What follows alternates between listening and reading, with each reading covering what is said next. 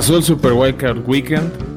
Se perdieron a equipos muy buenos, equipos muy malos, avanzaron los mejores y ya llegamos al fin de semana más entretenido de la NFL en la ronda divisional y vamos a hablar de esa información escopeta, acompañado como siempre por Beto Orozco. Y hoy tenemos un invitado muy especial, directo de Nación Deportes, a Fran González. Bienvenidos.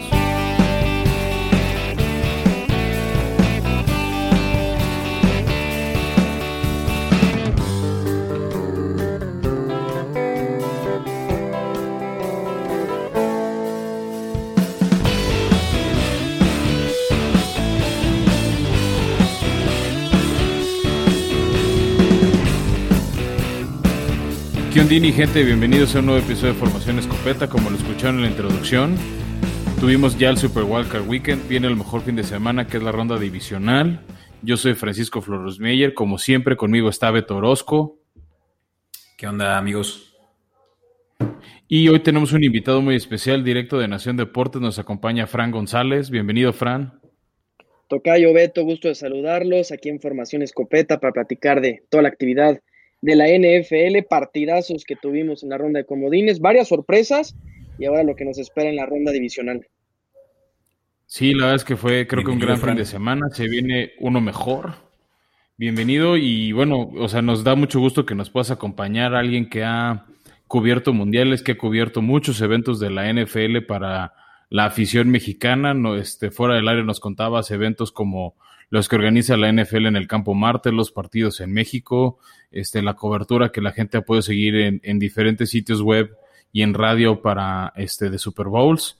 Entonces, este, qué padre hablar con una voz más autorizada que la de nosotros dos.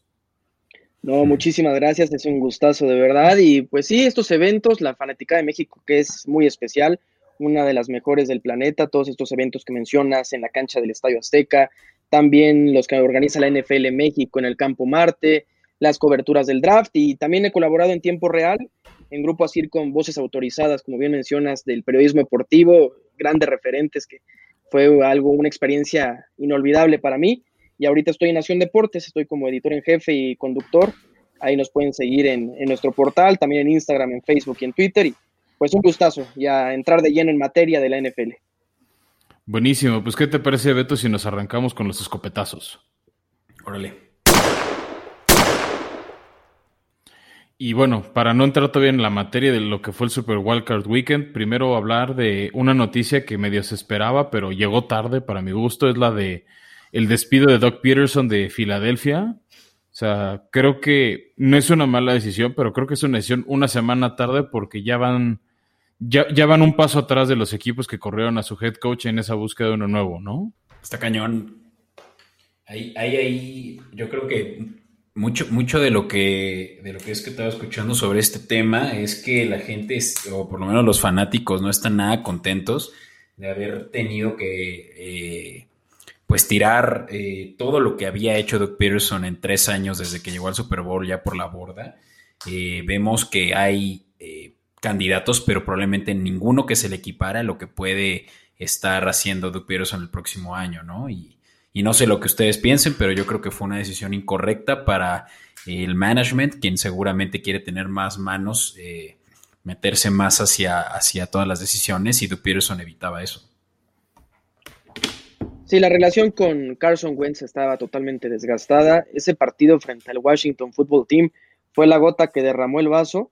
Yo creo que Doug Peterson es la persona más odiada en estos momentos en Nueva York. Los gigantes habían hecho su trabajo y prácticamente le entregó el partido a, Washington de una forma lamentable, sacando a su coreback titular, metiendo a un total desconocido prácticamente toda la segunda mitad y sí, se va con, el triunfo en el Super Bowl frente a los Patriotas de Nueva Inglaterra, ese es el logro más importante de, las Águilas, pero me parece que fue una decisión acertada en el tema de que sí, no puedes entregar un partido de esa forma y además de que ves una campaña muy inconsistente y muy negativa.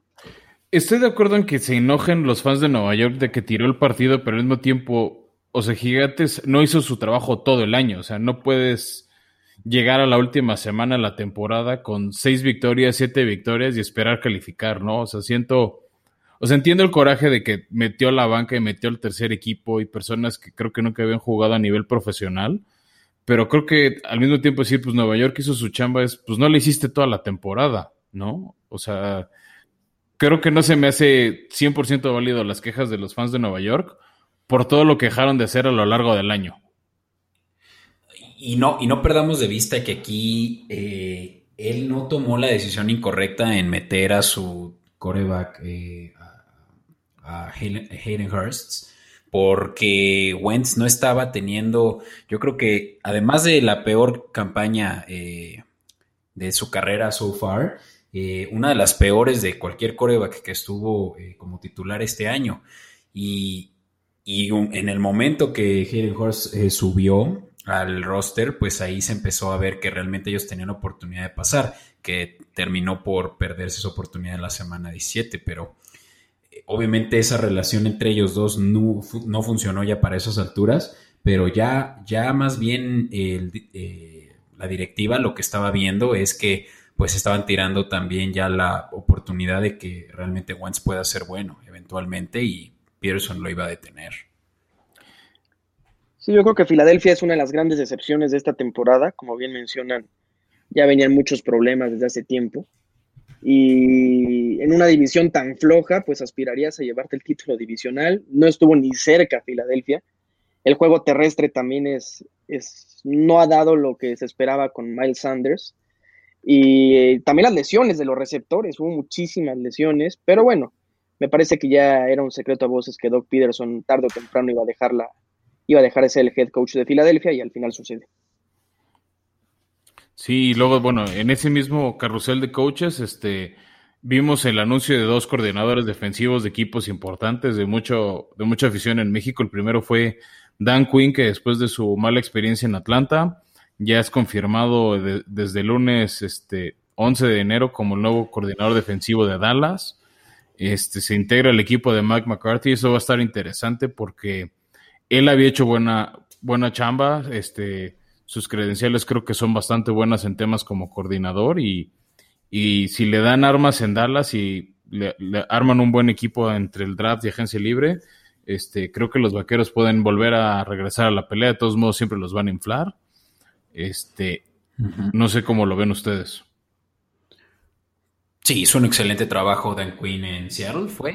Sí, sí estuvo en, en, Seattle, pues él ayudó con Pete Carroll a hacer el Legion of Boom y de ahí que cayera, o sea, esa oferta para dirigir al equipo de Atlanta. Sí, los Vaqueros de Dallas, que es un equipo que, de los equipos de la NFL que tienen más mala suerte en esos momentos, o sea, se les lesionan sus jugadores clave, no logran tener un equipo consistente, resultados positivos. La verdad es un equipo que ha tenido muy, muy mala suerte en los últimos años y a ver si con, y a ver si con Dan Quinn logra recuperarse esta franquicia, que es de las más populares en nuestro país. No sé, Beto, Tocayo, ¿a qué atribuyen ustedes el, mal momento de los vaqueros en los últimos años? Híjole, yo al menos, o sea, y hablando de que mi familia es mucho fan cowboy y pues sí he seguido sus partidos y todo, creo que es que no han armado defensiva. Sea, Dallas para mí es como, es, como un equipo de fútbol estilo a Barcelona de todo hacia adelante, vamos a meter muchos puntos y se olviden de, cuidar atrás, ¿no? O sea, por años protegieron a Sean Lee, ahora parece que el nuevo, el Sean Lee 2.0 es Leighton Van Der Esch, que son buenos jugadores, pero te dura ocho partidos, o sea, te juega un partido sí, luego dos no, luego dos sí, luego se lesiona. Entonces, este, y le inviertes mucho dinero a, a personas así, a Aldon Smith, y al final no terminas de conjuntar una identidad defensiva. O sea, puede ser una defensiva de nadie me va a pasar, voy a tener esquineros, bueno, tal vez no como Daryl Rivers, pero algo así, o voy a tener un front seven muy fuerte de nadie, o sea, de buscar capturas como lo tienen los Rams, y creo que ni una ni otra tiene Dallas, o sea, todo al, principio de la temporada era, era terrible, este, cómo todo mundo les hacía puntos, ¿no? Entonces, este... Mm. Yo esperaría que por lo menos Dan Quinn les dé identidad. Yo tengo, yo tengo la idea de que va más allá, o sea, pensemos afuera de la caja. Realmente los jugadores, ve el roster que tiene Dallas y con el que empezó la temporada estando sanos. Eh, traían un excelente equipo que pretendía ser el campeón divisional desde el inicio.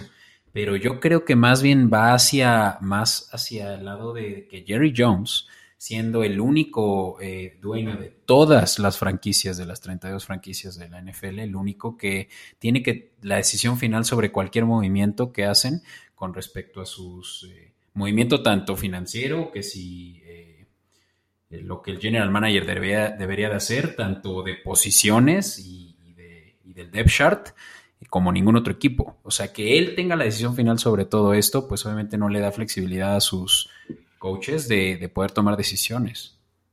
Sí, creo que tocas un punto fundamental, Beto. La verdad, eh, eso no se ve en ninguna otra franquicia que literal sea el, el mandamás, el que toma las decisiones dentro del emparrillado. Y eso pues complica muchísimo. Se criticaba mucho a Jason Garrett, pero pues realmente tienes la presión del dueño. Igual Mike McCarthy, no sé si vaya a suceder lo mismo, no sé cuánto vaya a durar en los vaqueros, pero hasta que Jerry Jones no delegue al coreback y que al, head coach y que realmente le dé la oportunidad de dirigir el equipo, va a ser muy complicado para los vaqueros. Pues bueno, veamos qué pasa. Y luego también otro equipo que ya agarró coordinador defensivo después del fiascazo que tuvieron en diciembre fueron los Raiders. Que vaya fiascazo a anunciar la contratación de Ghost Bradley poniendo la foto de Ken Wisenhunt, que por mucho tiempo fue head coach de uno de sus rivales divisionales en los Chargers. Sí, qué oso. Salió ahí en todas las planas y, Gus Bradley, que yo le tengo cariño por ser eh, ya hace unos años, que tiene como cuatro años que dejó de ser el head coach de Jaguares. Pues excelente coordinador defensivo, mal head coach, pero viene a ser definitivamente una adición importante para los Raiders, que les urge una buena defensiva. Sí, los Raiders haciendo un Raiders, literal, en redes sociales. Literal, ahí estuvieron con esos problemas, anunciaron mal al, coordinador. Y veremos cómo le va a este equipo de Las Vegas. Tiene buen equipo. Derek Carr tuvo una buena temporada. Eh, Jacobs tiene que ir mejorando poco a poco en el juego terrestre. Y la defensiva, que fue un poquito de lo más este, endeble de la, de la franquicia, veremos que si pueden mejorar y si en la agencia libre logran eh, fichajes importantes. Pues a ver qué tal, porque creo que eso ha sido lo que le ha faltado a estos Raiders. Van dos años seguidos con Gruden, que empiezan muy bien la temporada, se empieza a hablar bien de ellos, tienen buenos partidos, victorias importantes. este año fueron el único equipo que le ganó a Kansas City titular. Sí, porque la última contra San Diego, contra Chargers no cuenta. Sí, Este, pero luego se cayeron, o sea, o sea, de milagro no perdieron contra los Jets se cayeron de una manera espantosa contra Miami, contra los Colts, y pues, por eso están viendo desde la semana pasada la postemporada en casa. Sí, ese partido contra Miami no lo puedes perder. De la forma que lo pierden en los últimos segundos, les avanzaron como si nada. Y al final, pues era un partido que tenían todavía posibilidades de avanzar a los playoffs. Pues sí, veamos qué pasa y no sé, Beto, si nos vamos a la cobertura del Super Wildcard Weekend. A ver, a ver, ¿qué tienes que ofrecer? In tight coverage. Cuéntame, Fran, ¿qué nos vas a, eh, cuál va a ser la cobertura a diferencia de semanas pasadas?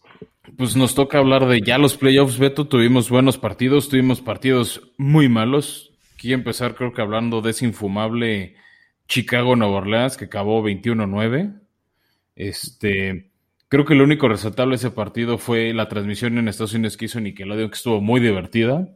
Este, les vamos a estar compartiendo en nuestras redes sociales algunos clips que la NFL está publicando. O sea, cuando había touchdown ponían estos este, slime cannons de, de Nickelodeon, tenían a John Sheldon explicando las reglas y los castigos, este, pusieron de otra manera la línea de golpeo, porque de ahí en fuera creo que no hay mucho que hablar de ese partido. O sea, Drew Brees tuvo errores, Tyson Hill tuvo errores, pero aún así Nueva Orleans le caminó como quiso a, Chicago, que no hicieron nada, le soltaron pases horribles a, a Trubisky, Trubisky tuvo malos lanzamientos y creo que por eso pues ya se acabó la, era de Trubisky en, en, Chicago y pues Matt Nagy deberá empezar a buscar su siguiente coreback en el draft.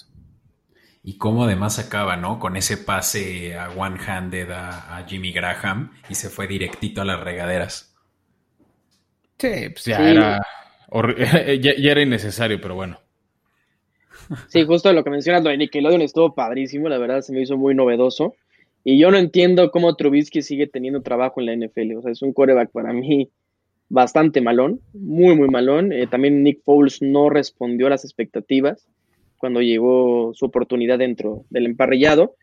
Y lo único bueno que tiene es la defensa, lo único bueno que tiene es la defensiva Chicago, y en cambio Nueva Orleans es un serio candidato para llegar al Super Bowl. Sí, no, o sea, gran, gran decepción la de Mitch Trubisky, ¿no? Que se fue antes que, que el mismísimo Patrick Mahomes y que también eh, este, Watson, ¿no? Sí, de Sean Watson. Sí, la afición de Chicago se da de topes. ¿Cómo dejas de escapar a estos dos corebacks y te quedas con Trubisky? Ahora, ahora, hay la posibilidad ahora en agencia libre, por esto que estuvimos también, que no tocamos en escopetazos, pero creo que es muy importante hablar de ello, pues que de Sean Watson no está contento en los Tejanos y puede tal vez pedir un trade. Y Chicago puede tener la oportunidad por segunda vez ahora sí llevárselo. Sí, mencionas lo de Deshaun y yo escuchaba eh, a media semana, bueno, la semana pasada, perdón, sobre la posibilidad de que Miami buscara el, traspaso, dar a Tua, que llegue de Sean Watson y obviamente una cantidad de picks eh, eh, extravagante de draft. Eso a mí se me hace una mafufeada espantosa. Dudo que suceda algo de ese tipo porque le estarían viendo la cara a, a, a los tejanos una vez más, ¿sabes? Después de lo de Tonsil y ahora esto. Híjole, para mí el tema más bien es que, o sea, no sé si Chica, si Tejanos estaría dispuesto a dejar ir su mejor jugador, porque Watson ya no es la cara de la franquicia, ya es de Sean Watson, ¿no? O sea, es como ahorita hablamos de Nueva Orleans, Drew Brees y Alvin Kamara son, son las caras de esa franquicia, o sea, si se va Watson de Houston ya no les va a quedar nadie, o sea, ¿con qué construyes un equipo? O sea, ahorita lo vemos en los playoffs, o sea, construyes alrededor del, talento de tus figuras. O sea, por algo Kansas City o Green Bay descansaron y apenas van a jugar, ¿no? Porque construyeron con talento alrededor de su principal figura y talento. Si hace eso Houston, ¿alrededor de qué construyen? O sea, empezar otra vez de cero cuando Jacksonville tiene un frigo de picks, pinta que van a agarrar a Trevor Lawrence, Indianapolis tiene talento y tiene un buen salary cap. Titanes también tiene talento. O sea, ¿con qué va a pelear Houston? ¿Con qué van a convencer a su gente de ir al estadio? Ah, está cañón, pero tienen un problema muy serio en su cap space. O sea, si bien tienen a uno de los mejores corebacks de la liga, no tienen cómo pagarle. Y eso obviamente es lo que impulsó a que se tuviera que ir de Andre Hopkins en un inicio. Y, y mira ahorita también el tema que tienen con Cunningham, quien además tuvo líder de tacleadas este año y tampoco tienen realmente suficiente lana para poderla eh, distribuir. Sí, yo creo que los Tejanos, como bien mencionan, son de los equipos que tienen mayor cantidad de problemas en toda la NFL. Eh, veremos si Watson se queda. Yo ya lo veo desesperado a Deshaun Watson. Sobre todo que no lo han tomado en cuenta para decisiones de la directiva, las nuevas contrataciones que han tenido. Y bien que mal dirías, ¿por qué un jugador tendría que tener injerencia en eso? Pues es que es la cara de tu franquicia. O sea, no tendría que, pero pues de Sean Watson ya está tan desesperado que dice, ¿sabes qué? Por lo menos déjenme opinar acerca de estos temas. No, ni siquiera le dan oportunidad y por eso ya busca un traspaso a otra Sí, yo creo que el problema aquí esto se llama Jack Easterby, pero si quieren ese sí lo podemos super profundizar en el off-season. Fran, te invitamos a hablar de todo eso ya que tú conoces bien la, la división sur y justo quiero hablar de un partido más donde uno de los contendientes de esa división quedó fuera, que es Indianapolis en esa visita Bills. Bills que rompe una racha de 25 años sin ganar en playoffs. Este, lo hicieron con, no con tanta autoridad como cerraron la temporada, pero al final le sacaron el partido a los Colts que se cansó de cometer errores. Sí, sí simplemente lo, lo Indianapolis, en mi punto de vista, no quiso ganar el partido. O sea, no fue que Buffalo lo haya ganado, fue que los Potros de Indianápolis perdieron ese partido. ¿Cuántas oportunidades dejaron ir esa conversión de dos puntos que es inexplicable? O sea, ¿por qué te la juegas en, ese momento? Luego la cuarta oportunidad que también dejas, dejas ir puntos. Es un partido muy cerrado que al final Indianápolis acaba perdiendo y que Buffalo avanza después de muchísimos años a la ronda divisional. Sí, y, llega una ronda donde creo que otra vez lo volvemos a ver peligroso. Creo que tiene una defensiva interesante para complicarle la vida a los Ravens. Este, se tardaron en hacerle la vida complicada a Philip Rivers, que de hecho no jugó o no cometió los errores típicos de Philip Rivers, más que tal vez en el último drive, a mi gusto, antes de ser ese Ave María, creo que tuvo dos pases muy malos, que los mandó muy mal, muy hacia afuera, que le evitó por lo menos buscar un gol de campo que empatara el partido cuando ya habían fallado también un gol de campo este Rodrigo Blankenship a medio, cerca del medio tiempo. Y sí, coincido, ¿no? Y Buffalo este, ganó porque Colts dejó de hacer cosas, como lo hizo, por ejemplo, en esa derrota contra Pittsburgh este, a finales de temporada regular.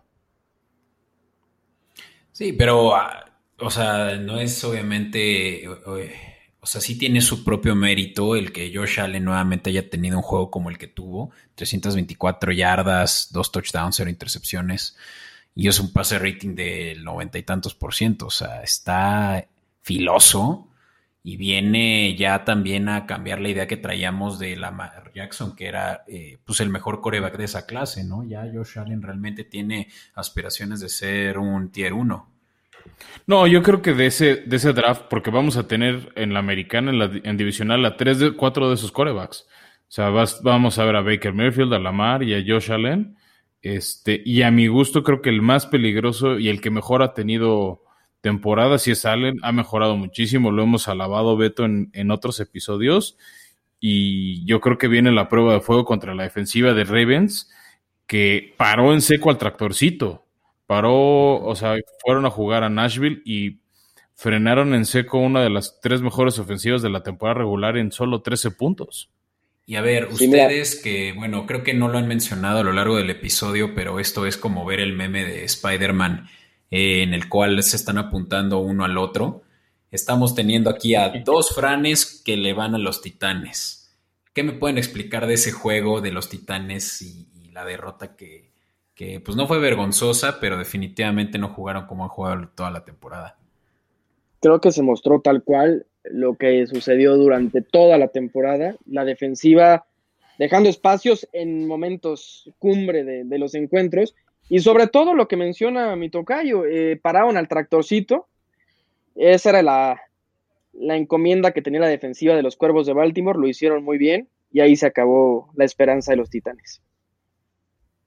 Sí, no, o sea, creo que, o sea, está chistoso. Yo no sé si eso le afecte o no a, Arthur Smith, que es el coordinador ofensivo que ha sonado que lo van a entrevistar seis de los equipos buscando entrenador en jefe, este, que creo que no supo variar su ataque, ¿no? O sea, era correr en primera, correr en segunda con Henry, y bueno, pues ya como no avancé las 10 yardas que esperaba, pues ni modo, viene, pasa en tercera. Creo que también Bravo, ah, para mí esta temporada pecó de soberbio después de lo que hizo en la pasada.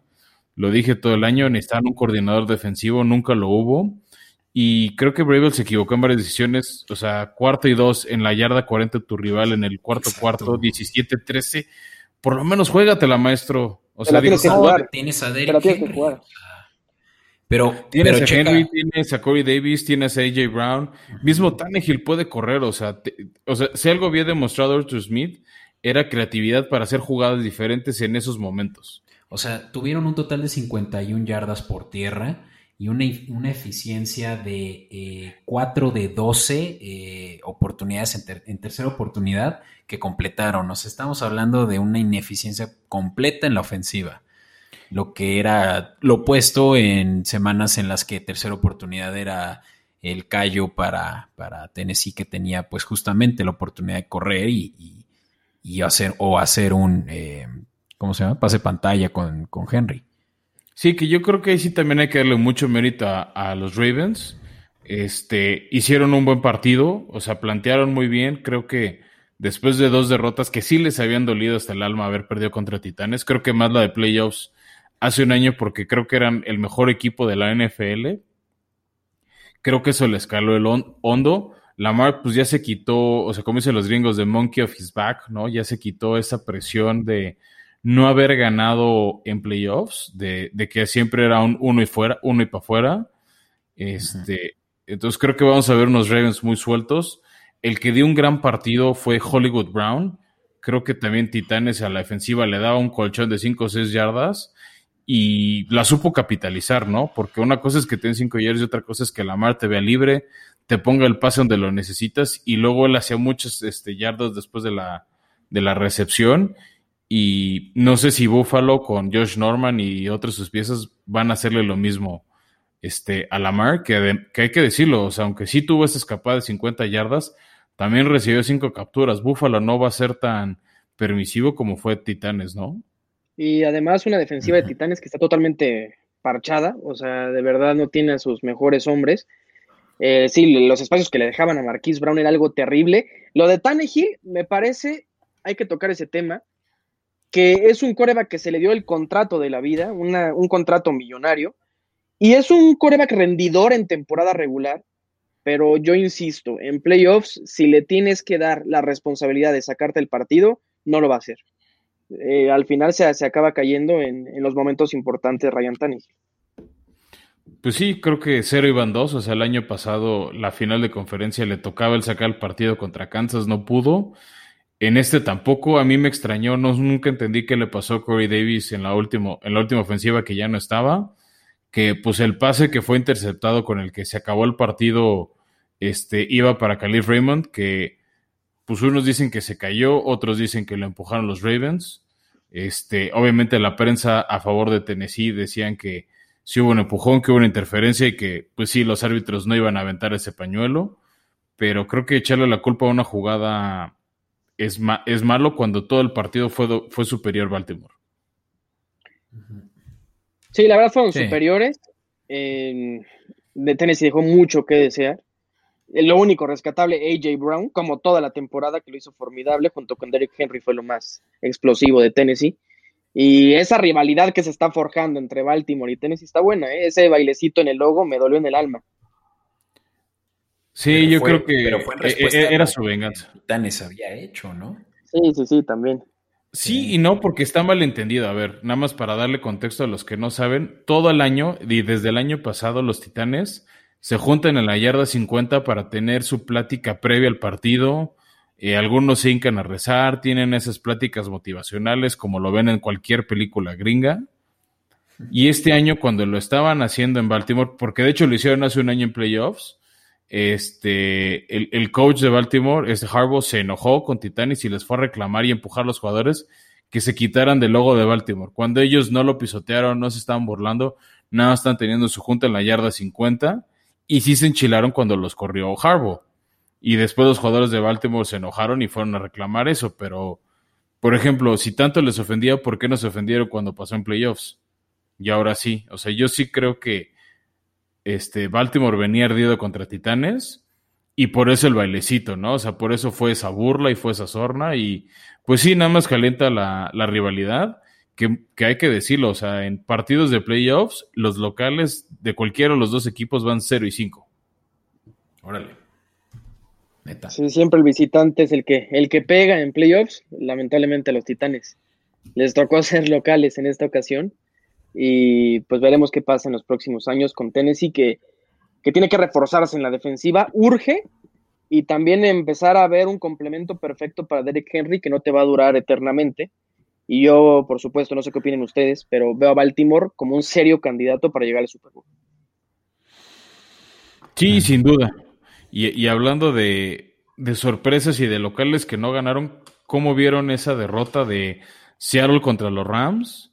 Este, se habían enfrentado un par de semanas antes en el mismo estadio y había sido un duelo defensivo y creo que, bueno, sí vimos buenas defensivas otra vez, pero vimos mucho más puntos de los esperados, ¿no? Ese marcador de 30-20, este, con un Jared Goff que a mí me sorprendió, no inició de titular, inició John Wolford y en lo que para mí era un golpe sucio y de expulsión de Jamal Adams, este, no lo expulsaron, es más, ni siquiera lanzaron el pañuelo y con todo y todo Rams, comandado por una defensiva formidable, este, sacaron el partido y ahora se van a ir a meter a Lambo a ver si pueden sacar otro y fue una, además, eh, para empezar, era un juego que yo veía ya desde el inicio que lo ganaba Rams por su defensiva, o sea, ser la primera en la liga no es poca cosa, y por una brecha alta, ¿eh? eh la semana pasada Tanque nos decía que él ve mejor a la defensiva de Pittsburgh. Por favor, o sea, yo te lo dije, lo que era, Pittsburgh era una defensiva inflada por un calendario débil y que con esas lesiones era una coladera.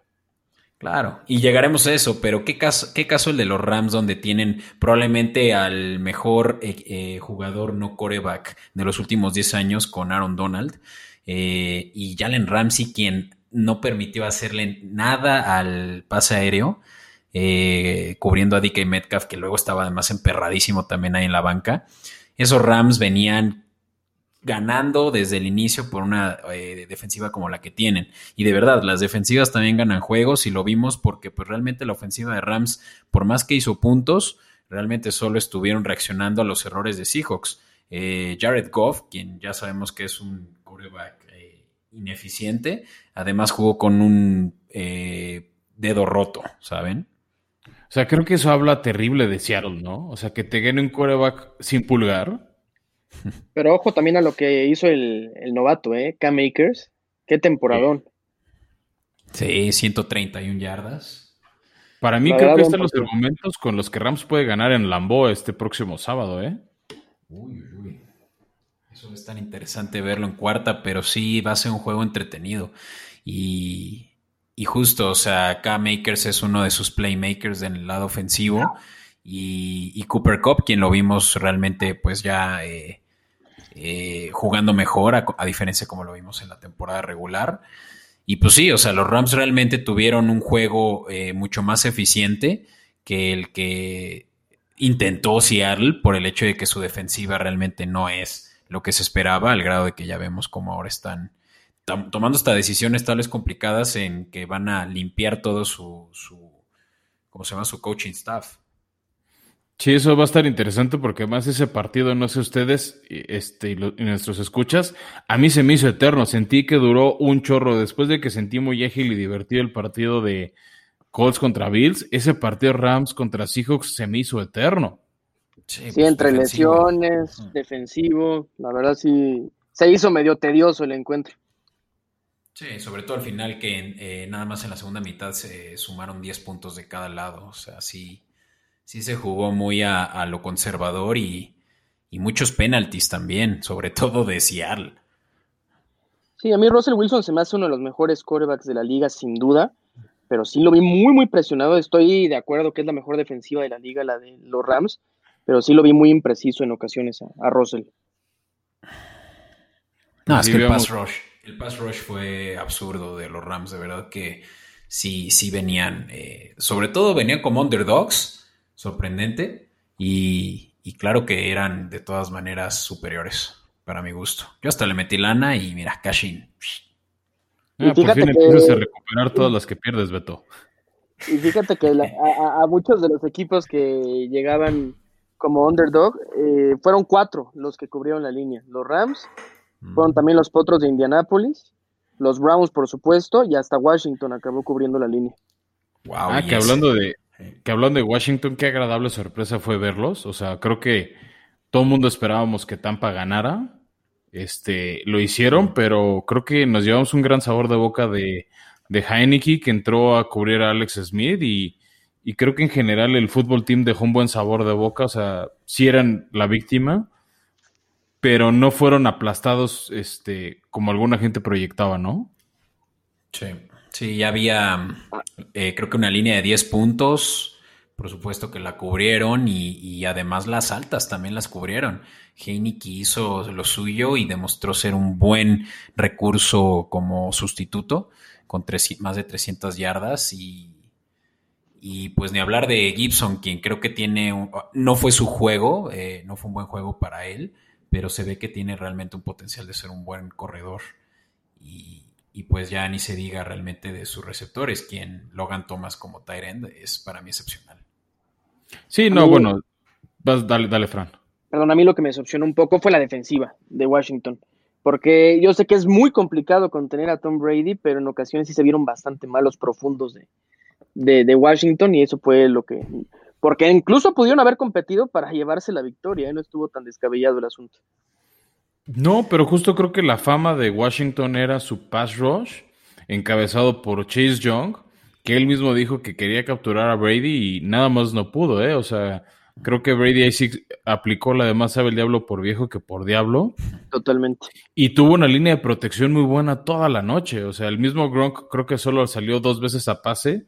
De todas las veces que se quedó a proteger a Brady y valió la pena.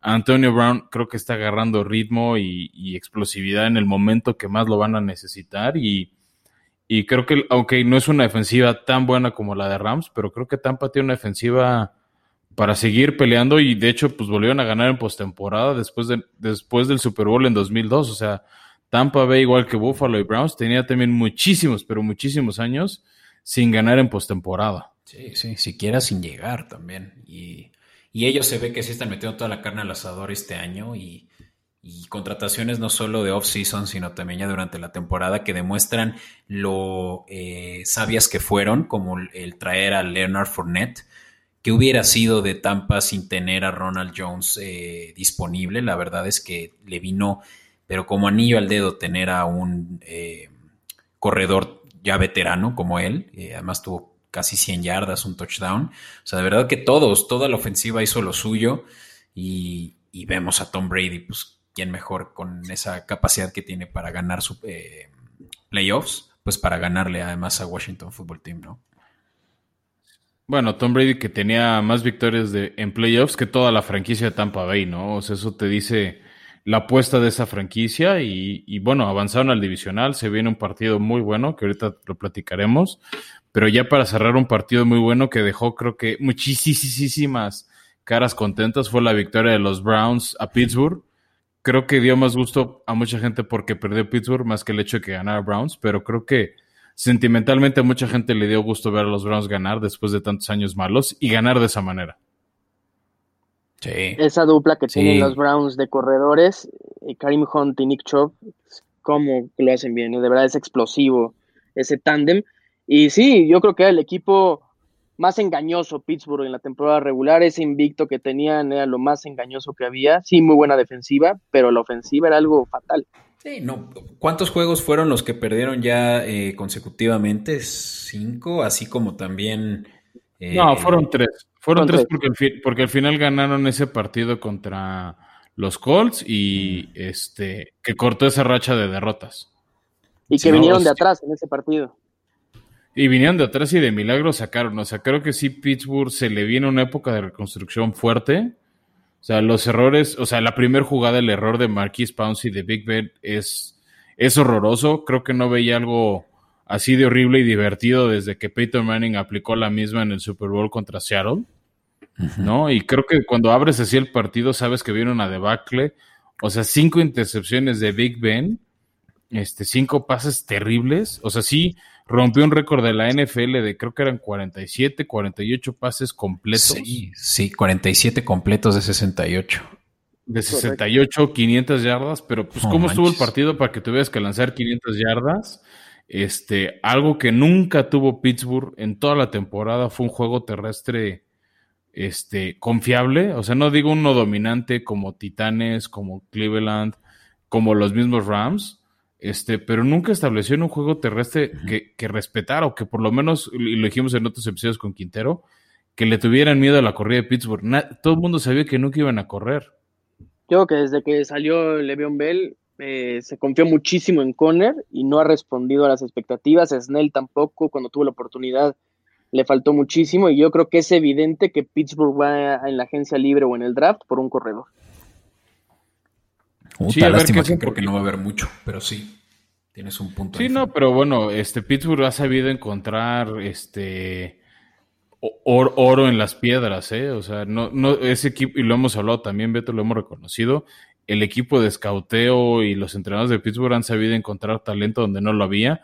El tema es que creo que se les van a ir muchas piezas, o sea, se habla que la línea ofensiva se jubila, Alejandro Villanueva se queda sin contrato, Marquis Pouncey se le acaba el contrato, Big Ben yo creo que ya dio lo que tenía que dar. Sí, este, eso va a estar interesante. ¿Quién sabe si regrese? Y, y, esta y están en una división que se viene difícil, o sea, dos de sus representantes están en divisionales, este, porque también creo que es hora de hablar de los Browns, que no pudieron realmente entrenar en toda la semana, no contaron con su entrenador en jefe, no encontraron con uno de sus mejores linieros ofensivos y sacaron el partido, ¿no?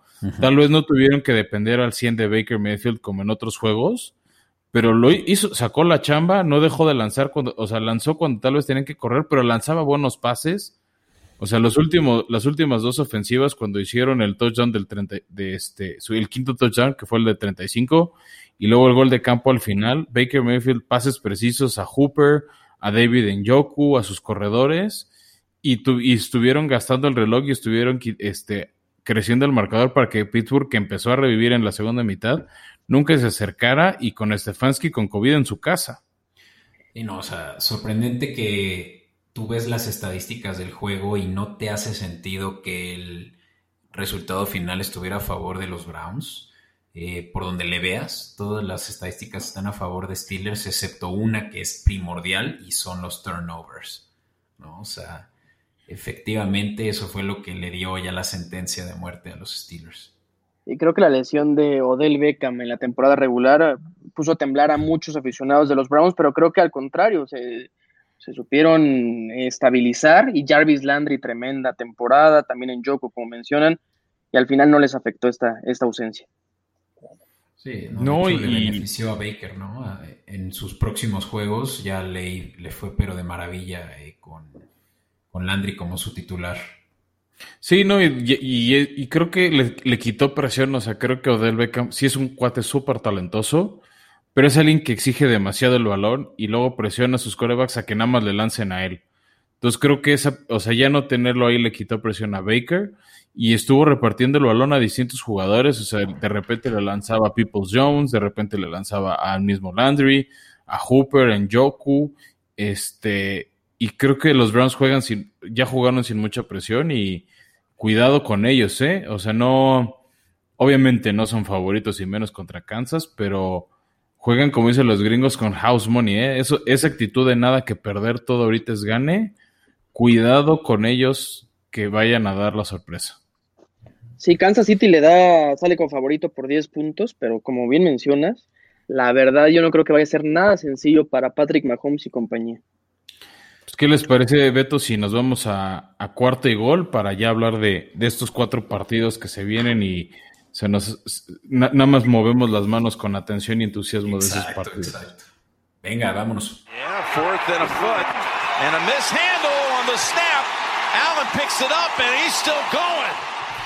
Bueno, no, ya nos empezamos a saborear. Usualmente este, se dice que el mejor fin de semana de la NFL es el del Wildcard Weekend porque llegan los ocho mejores equipos.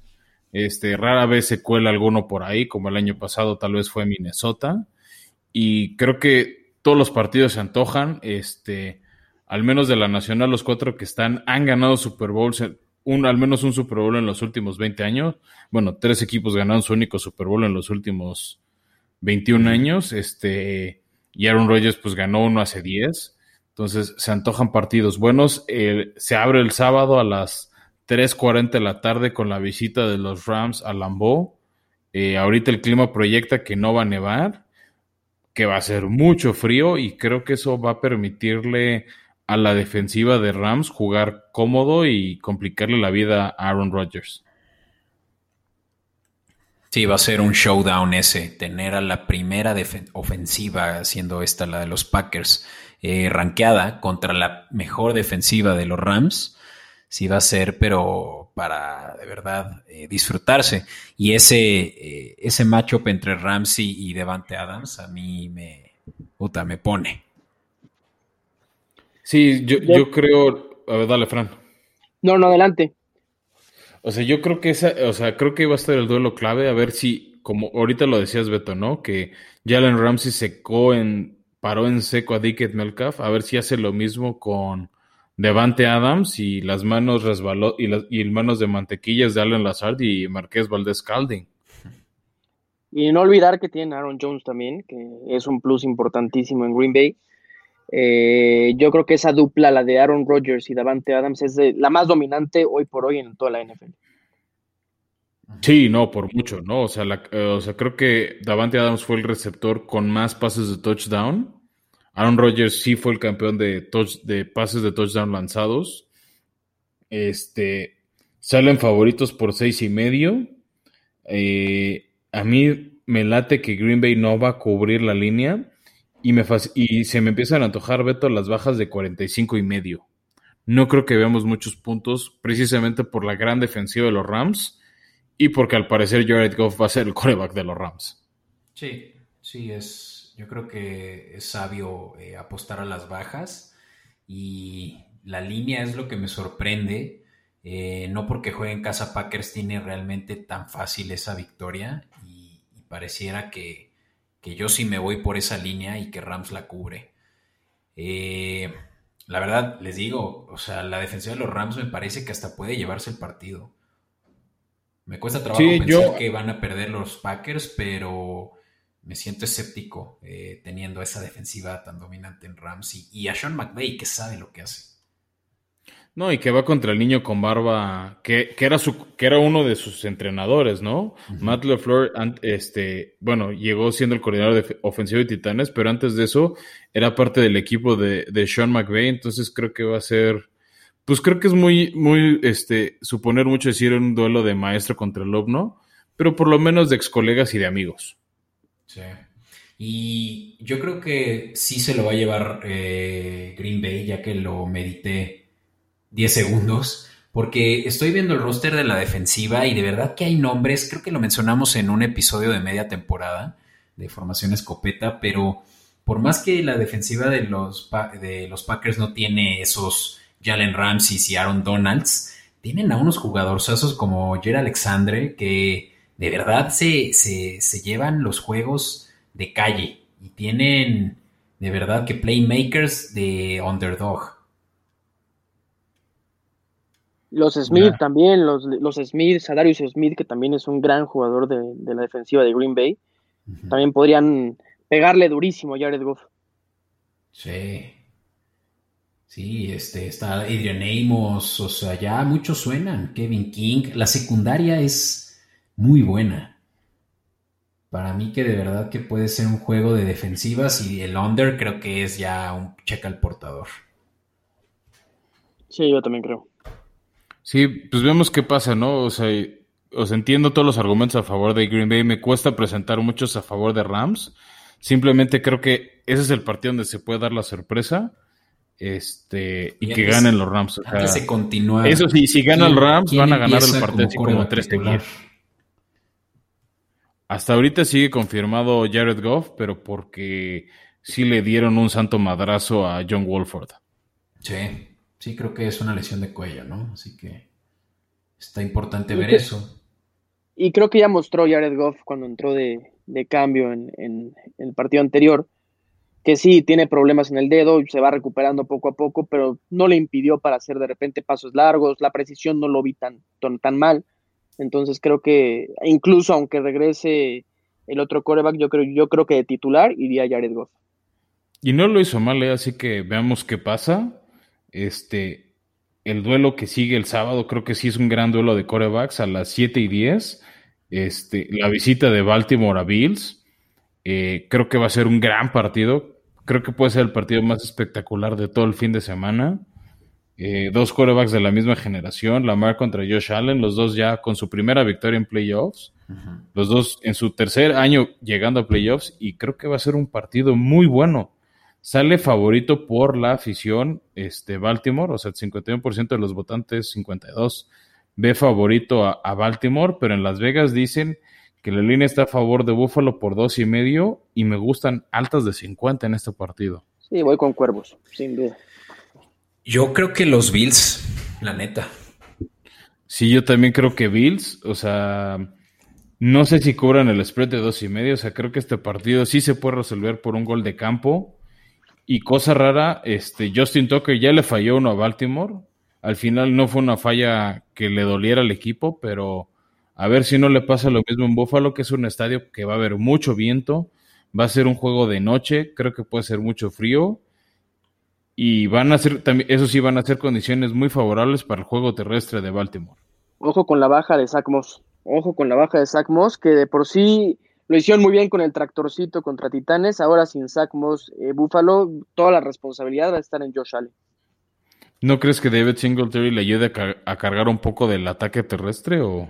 Me parece que está un poco flojito, ¿eh? O sea, es buen jugador Singletary, pero siento que la dupla que hacía con Zach Moss era desequilibrio importante, ahora que va a estar con el peso ofensivo terrestre totalmente Singletary, le puede afectar muchísimo. Pues sí, veamos que aún así de todos modos está un Stephon Dix que está en un plan enorme, creo que está teniendo el mejor año de su carrera. Sí, no, el güey está nefasto ahorita. o sea. Sí, está intratable, pero entre él y Cole Beasley, eh, aguas, eh. Creo que podemos ver a un equipo de Buffalo muy peligroso. Creo que ya se sacudieron la presión también de que no habían ganado. Este, Sean, McDermott no, había tenido buenos juegos. Y este. Y creo que Baltimore no sé si va a llegar sobrado. O sea, siento que si Baltimore ya se quitó la presión de que no habían ganado pero no sé si ahora lleguen demasiado confiados de que vienen enrachados, vienen, vienen con seis victorias al hilo. Sí vienen encendidos, pero enfrente también tiene un equipo encendido en Buffalo que ganó con autoridad a varios equipos respetables al final de temporada. Ah, pero Harbaugh tiene la experiencia suficiente como para poderles eh, dar herramientas a sus jugadores para que no vengan crecidos, ni mucho menos. Aunque de verdad que. Porque Harbaugh es igual de soberbio que ellos, ¿eh? Sí, pero, pero la experiencia te lo, vamos, le, va a jugar a su favor y tienen muchos veteranos ya en la cancha, o sea, Marcus Peters tiene que dar un juegazo, o sea, dependerá de él de que no se les vaya a escapar algún receptor, porque de verdad tienen la trifecta también ya con John Brown de vuelta, los Bills, y, Marlon Humphrey se van a tener que ellos dos chutar, pues esas, eh, eh, perseguir esos receptores y, pues en la línea, que realmente también juegan con excelente línea defensiva. Eh, Campbell me parece que viene ya eh, sano. Y, pues fuera de eso, de verdad, es, es, es cosa de que la defensiva puede detener a ese ataque terrestre con Josh Allen moviendo el balón como lo mueve por tierra y, y sobre todo también con los receptores que tienen por aire. Pues sí, veamos qué pasa, porque ahorita, este, porque ahorita lo decías, ¿no? Marlon Humphries le costó mucho al inicio del partido cubrir a AJ Brown eh, de Titanes. A ver cómo le hace Humphries para, para cubrir a, a Stephon Diggs, que creo que los tres coincidimos que es un cuate sumamente peligroso. Oye, ¿crees que se cubren las altas de 50? Sin problema. Sí. Sí, yo también creo, creo que suena bastante accesible, la verdad. O sea, este partido, no sé ustedes, a mí se me antoja que cabe similar el marcador al pasado de los Bills, o sea, un 27-24, un 30-27, o sea, siento que va a ser un partido así. Y creo que hasta con, nieve, eso creo que es lo único que puede afectar a las altas, ¿no? Y hay que tener cuidado ahí con eso. Yo este partido lo veo y suena como un Steelers contra Browns, tal cual. Mm. Que no van a existir las defensivas. Y justo ya, ya tocaste el siguiente partido en el orden, ya es el domingo a las 2 de la tarde.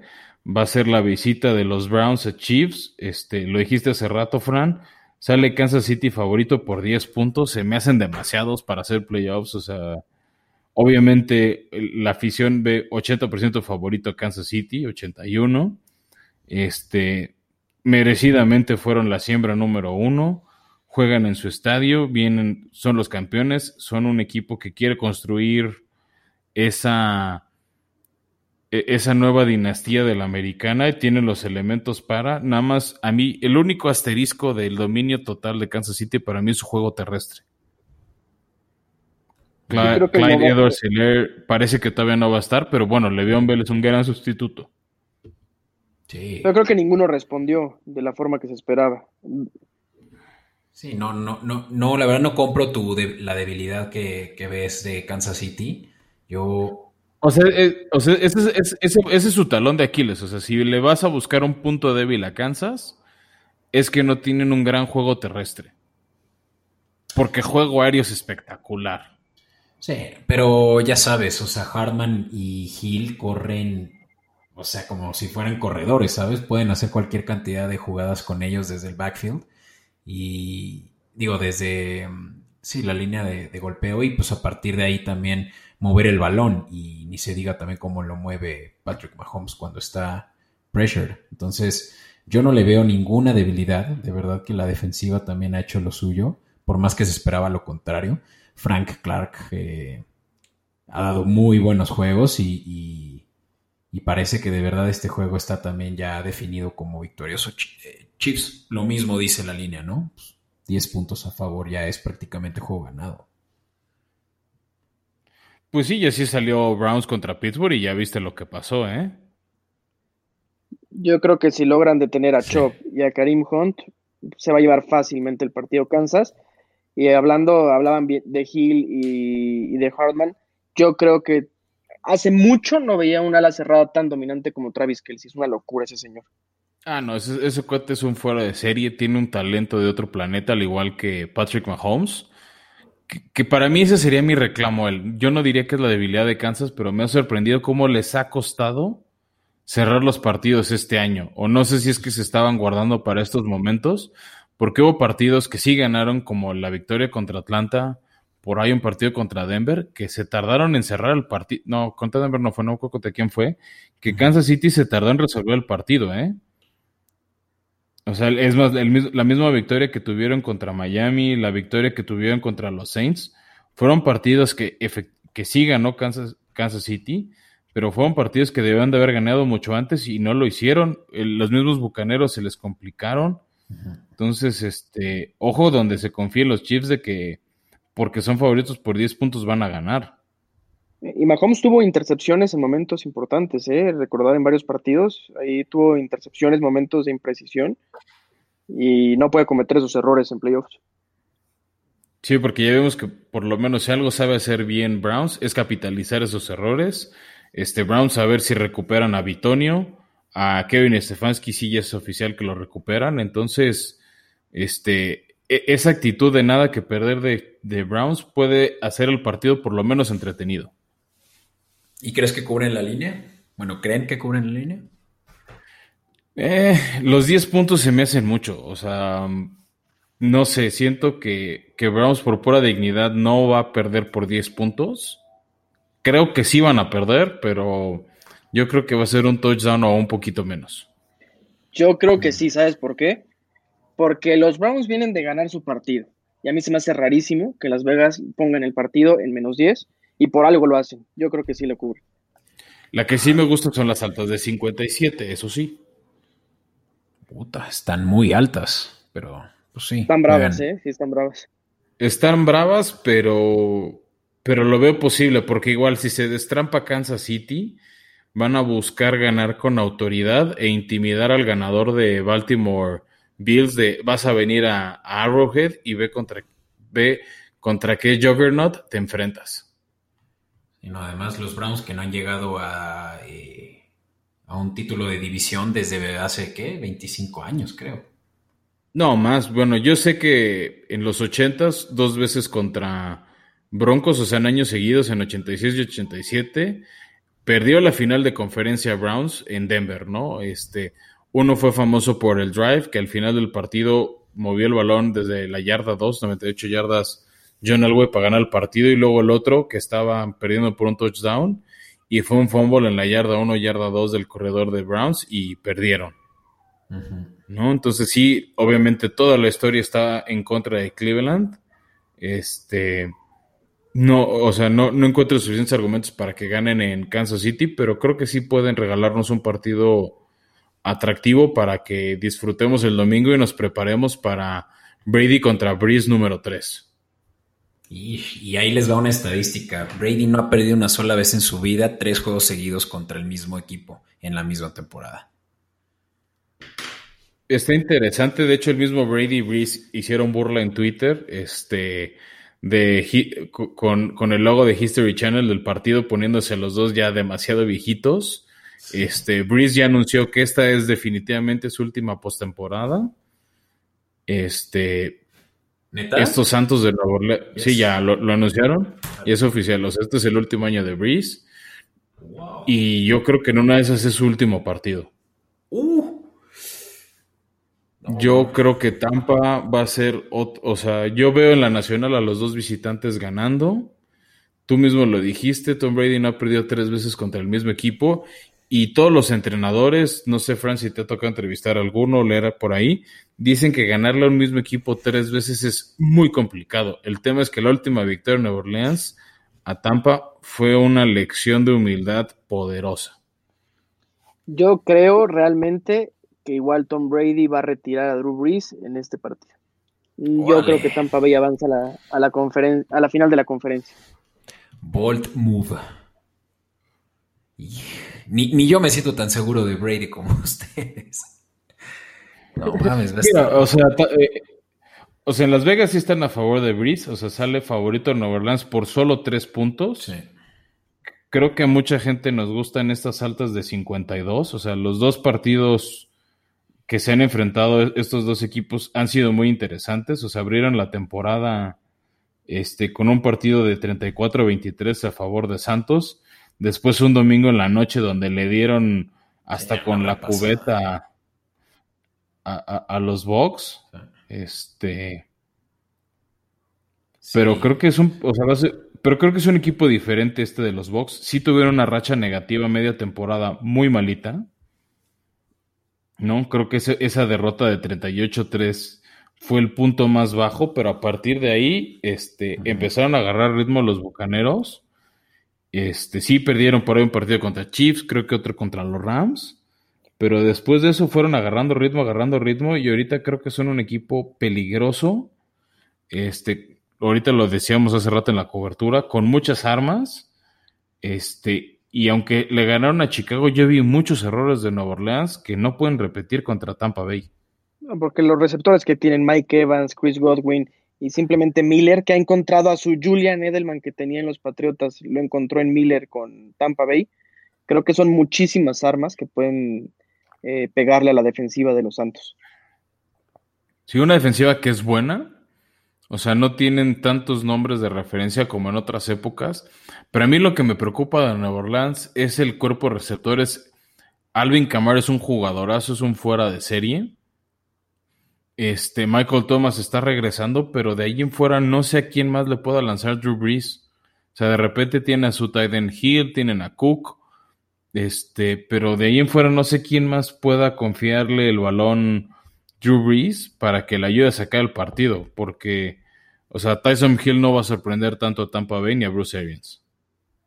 No, y los linebackers de Tampa se van a encargar de shutdown eh, Camara, o sea, lo van a, a, callar y van a tener que ver la manera los Santos de jugar sin su mejor arma, ¿no? Porque estoy casi seguro que eso es lo que va a hacer que Tom Brady se la pueda llevar tranquilito este juego, si realmente pueden detener eh, las corridas y los pases laterales de cámara.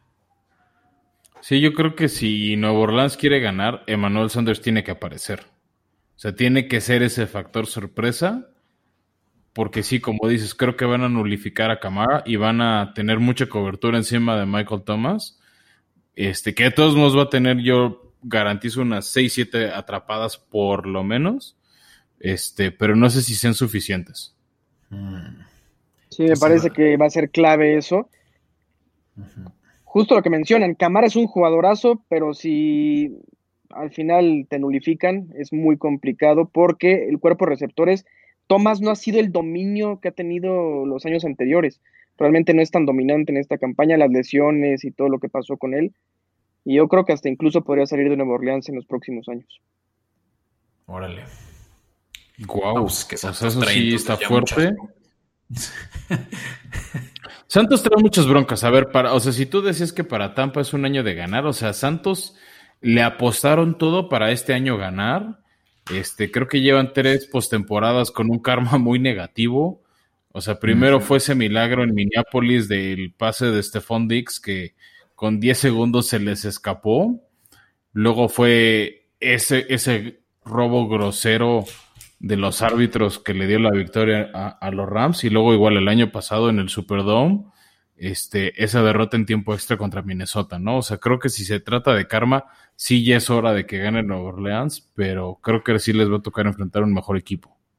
Uf, no, pues con esa línea apuesten ahorita. Pues son nada más tres puntitos, ¿eh? O sea. Y yo sí creo que va a ser un partido así de cerrado. Esperamos que sea un partido así de cerrado. Este. Pero bueno, Beto, tú dices que ganan los Santos, ¿verdad? No, sí va a ganar eh, Tampa, pero con la línea como la veo, o sea, sí creo que se va a definir con un gol de campo. Entonces sí cubriría Nueva Orleans. Sí, sí. Pero, pero es justamente donde si ya le juegas a las apuestas, pues puedes aumentar esa línea ahí metiendo este algún parlay y, y aumentas esa línea para asegurar la de, la de Tampa. O sea, sí, sí, si puedes aumentar la línea a unos tres puntos, Tampa es claro ganador para los apostadores. Y ya para los fanáticos, sí también soy de la idea que Tom Brady viene a demostrarle al mundo que es the GOAT from the GOATs y va a ganar este juego. Ok, bueno, a ver, Beto, para cerrar, y, también tú, Fran, este, les voy a pedir dos pronósticos. El primero es, ¿cuál, ¿cuáles creen que van a ser las finales de conferencia? Y si fuera nada más por corazón, por lo que les gustaría ver, ¿cuáles son las finales que les gustaría ver de conferencia? Si quieres, arrancamos contigo, Fran. Yo creo que la conferencia americana va a ser jefes contra los Cuervos de Baltimore. Me gustaría Browns contra Buffalo, todo lo contrario, pero creo que sí va a ser jefes contra, contra Baltimore. Y en la conferencia nacional yo veo a los empacadores de Green Bay contra los Bucaneros de Tampa Bay y también me gustaría esa, esa final de conferencia. Perfecto. ¿Tú, Betito? A ver, pues la americana yo sí creo que lo gana Bills, lo mencioné hace rato, y Chiefs definitivamente, así que esa final en Arrowhead va a estar muy interesante ver eh, pues si realmente los Bills son tan eh, el equipo dominante, por lo menos eh, para los fanáticos de esta, de esta americana. Y del lado de la nacional es donde todavía no estoy seguro de ese juego de los Packers contra los Rams. O sea, sí, los Rams pueden, siento que, detener la ofensiva, pero todavía ver a, Goff como el play caller, pues como que no me late tanto, por lo que pues siento que de uno u otro modo, pues igual como lo dices, Fran, es Packers contra Bucaneros y, vaya final de conferencia, ¿no? Sí, claro. mira, creo que yo coincido a medias con ustedes. Este, yo coincido contigo, Beto, que la final de la americana va a ser Buffalo en Kansas, pero coincido con Frank que a mí la que me gustaría sería Browns contra Bills, dos equipos que nunca han ganado el Super Bowl. Y del otro lado, este, la que a mí me gustaría ver es otra vez Rams contra Tampa Bay. Pero creo que vamos a ver a Tampa Bay visitando a Green Bay para la final de la, de la conferencia. Entonces medio comparto pronósticos con los dos. Pero de todos modos creo que vamos a ver cuatro muy buenos juegos. Este, entre ofensivas y defensivas vamos a ver equipazos, muchos, muchos jugadores de Pro Bowl, de All Pro. Entonces creo que al final los que realmente ganamos somos los aficionados. Oye, Flowers, y aquí para, eh, para recordar cómo es que estaban nuestros eh, pronósticos de principio de temporada contra nuestros pronósticos de mitad de temporada para Super Bowl.